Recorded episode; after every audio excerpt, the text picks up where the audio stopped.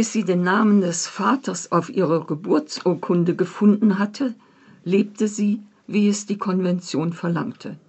Wochenendausflüge zu Burgruinen und Wildwasserläufen, in den Ferien Bergsteigen, Schwimmen in Salzkammergutseen, im Winter Skifahren. Auch Karin arbeitete hart an der Angleichung ihrer Tochter. Doch die Blicke der anderen sprachen dagegen. Das Mädchen mit den roten Schleifen an den Zöpfen hörte die gemurmelten Zurufe der Mitschülerinnen und wollte sich unter der Schulbank verstecken. Deine Nase ist zu groß, deine Stirn zu niedrig, deine Ohren zu riesig, deine Stimme zu rau, deine Hände sind Krallen. Du bist ein halbes Tier. Und niemals, niemals, niemals, niemals wirst du schön sein als Frau. Das Mädchen mit den roten Schleifen ist Froni. Sie ist Außenseiterin aufgrund ihrer Herkunft. Die Mutter Österreicherin, der Vater aus Sri Lanka. Rassistische Stereotype bei der Beschreibung ihres Aussehens werden von der österreichischen Dorfgesellschaft unverhohlen verwendet, um Froni als andere zu markieren, obwohl sie gar nicht, sich gar nicht als solche begreift. Vielmehr dachte sie jahrelang, sie sei die etwas dunklere Schwester erfährt erst mit 13, dass ihr Vater eigentlich ihr Stiefvater ist. Und erst im Alter von 35 lernt Froni durch die zufällige Vermittlung eines Landsmannes, der durch Sri Lanka reist, ihren leiblichen Vater Viktor kennen. Sie unternimmt von 1998 bis 2016 mehrere Reisen, sowohl in die Heimat ihres Vaters als auch nach London zu ihrem Halbbruder Marvin. Sabine Scholl erzählt eine wahre Familiengeschichte, die teilweise auch die Geschichte der Autorin ist. Denn die Protagonistin Froni und die Autorin kennen sich seit ihrer Kindheit. Froni war mit Sabines Bruder verheiratet.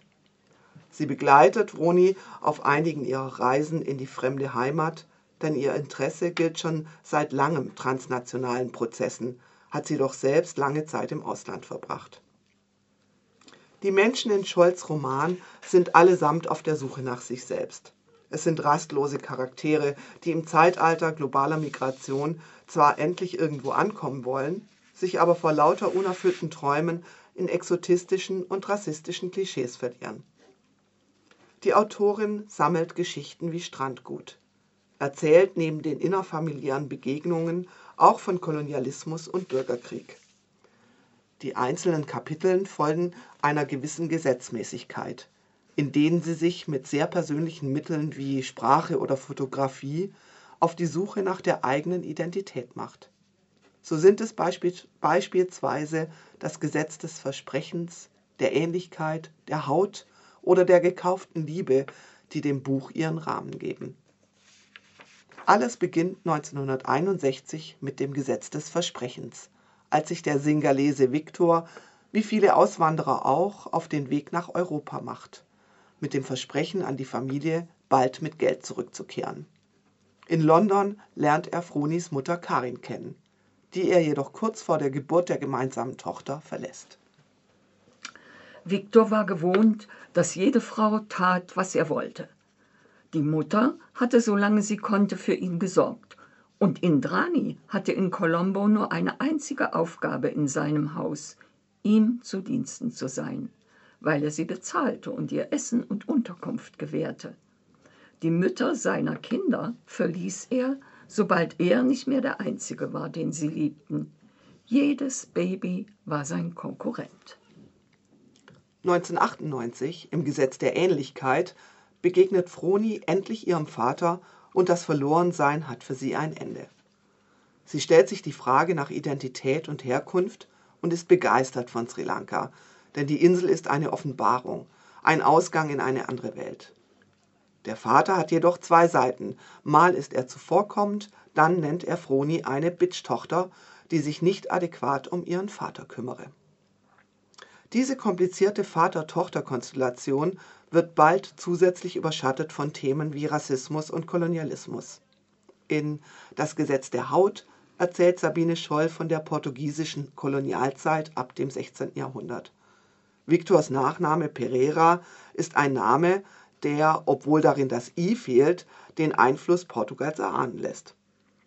Sie berichtet ganz nebenbei von der sanften Eroberung durch Mischehen, die als Waffe der Kolonisatoren eingesetzt wurde, um die Gewalt über die einheimischen Frauen zu erlangen. Die Haut markiert das Anderssein, sowohl für Viktor in Österreich, denn hier ist er der Schwarze, als auch für Froni in Sri Lanka, hier ist sie die Weiße. Wie bei seinem letzten Besuch vor Jahrzehnten hielt Viktor auch diesmal die Blicke nicht aus, die ihn trafen. Menschen, die an ihren Tisch traten, Bekannte Karins, Freunde Fronis, die grüßten, ihm die Hand schüttelten, als wäre alles gut, während ihre Augen an seiner Hautfarbe hängen blieben. Obwohl sie über den Gaumen genossen, was dunkel war und süß, Nüsse, Zimt, Kakao, Kaffee, war weiße Haut allezeit mehr wert. Sie waren die menschlichen Menschen und er war der Hautmensch weil Haut und Anderssein das Erste waren, was man bemerkte, wenn der Blick auf sein Gesicht und seinen Körper fiel. Interessant wird das Buch vor allem, wenn es sich der kolonialen Logik widmet. Wenn die Leserinnen erfahren, dass afrikanische Sklaven in Sri Lanka die Festungsanlagen errichteten und somit die nötigen Strukturen schufen, um die Herrschaft der Weißen zu festigen dass die Kolonisatoren Babys mit einheimischen Frauen zeugten, um den Bedarf an Soldaten und Verwaltern auf der Insel zu decken. Aber diese kolonialen Bezüge bleiben eher Anekdoten. Vielmehr geht es bei Sabine Scholz Roman um sexistische und exotistische Klischees. Denn die Protagonistin Froni blickt meist sehr naiv auf die neue Heimat.